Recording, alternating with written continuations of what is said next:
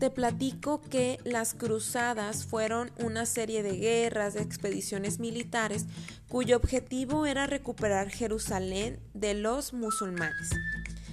Pero gracias a esas cruzadas se incrementó el consumo de productos asiáticos en Europa, por lo que los europeos tuvieron que estar viajando mucho a China, a India.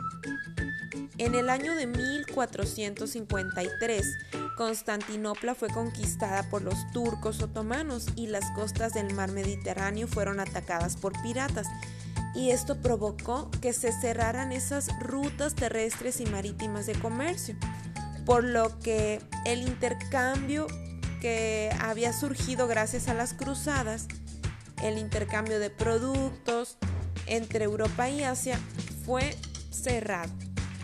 Y eso obligó a que los navegantes portugueses y españoles buscaran nuevas formas para llegar a la India y a la China.